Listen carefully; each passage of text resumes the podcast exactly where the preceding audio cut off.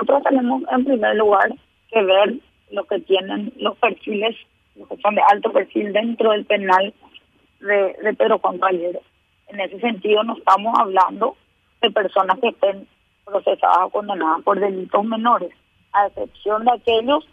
que se declaren o que, o que pertenezcan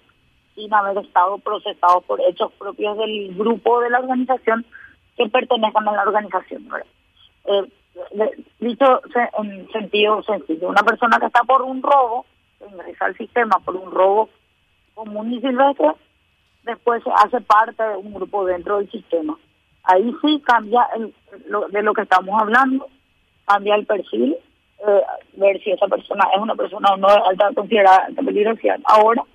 independientemente del hecho por el cual haya ingresado. Pero en los otros casos, si las personas que eh, perteneciendo o no algún grupo estén eh, eh, sean consideradas de, alta peligrosidad por los hechos propiamente en los cuales está involucrado. Eso va a generar también una eh, incapacidad em, eh, temporal de estar generando eh, este tipo de irregularidades que por supuesto no solamente se señalan privilegios con relación al resto de la población, sino también permite la operatividad de, de los de estas personas con relación a las órdenes o, o lo que sucede en el afuera. Ministra, ¿hay nuevos recintos carcelarios en, en, construcción o hay obras complementarias para ampliar las cárceles que ya existen en Paraguay? Eh, nosotros tenemos tres centros que se están construyendo en, dos en Emboscada y uno en Mingaguazú. Los que se están construyendo en Emboscada tienen un interesante avance, también en Mingaguazú, pero por lo menos Emboscada tiene prevista la finalización de la construcción de la penitenciaria para fin de año y los primeros meses del próximo año, lo que son las, las obras complementarias. Eh,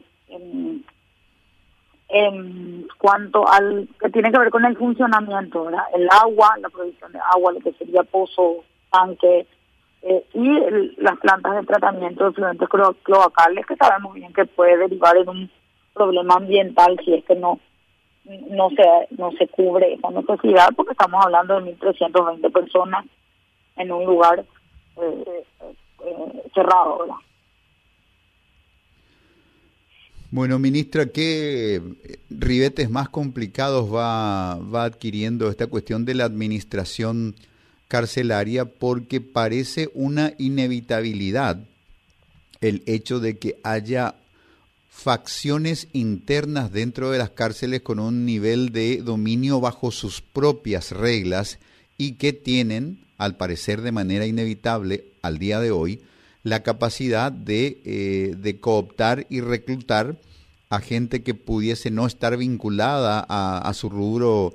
delictual y entonces eso crea un sistema de, de poder paralelo. Y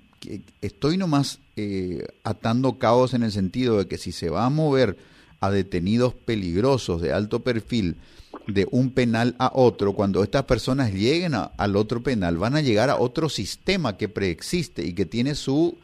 nivel jerárquico establecido. Es decir, hay potencialmente un riesgo de conflicto en el solo hecho del traslado, salvo que asumiendo que ya, digamos, estas facciones internas organizadas dentro de las cárceles tengan nombre y apellido, uno puede decir, ah, bueno, le puedo llevar a fulanito, fulanito y fulanito que tienen este miembros que son miembros del mismo grupo y que están hoy en Pedro Juan y que mañana van a ir a Tacumbú y van a estar al pelo porque son de la misma de la misma facción y del mismo palo. Yo no sé si pasa por ahí el cálculo también. Ministra, ¿qué sería normalizar el, el poder de la de las grandes bandas narco dentro de las cárceles? De hecho, nosotros estamos trabajando en ese sentido, en, esta, en este contexto, estamos nosotros trabajando teniendo en cuenta que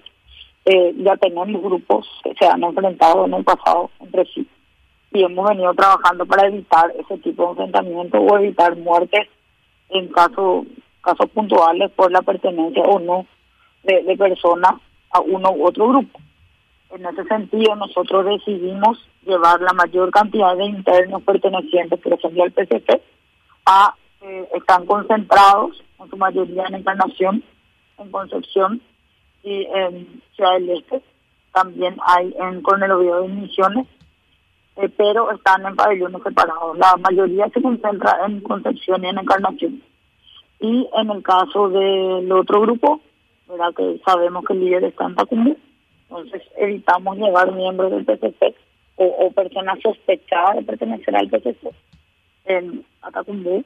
o eh, a emboscadas, por ejemplo, a, las emboscadas donde son también en su mayoría de otro grupo, para poder evitar estos enfrentamientos entre ellos por, por pertenecer a grupos antagónicos. Entonces, este tipo de trabajo que venimos haciendo eh,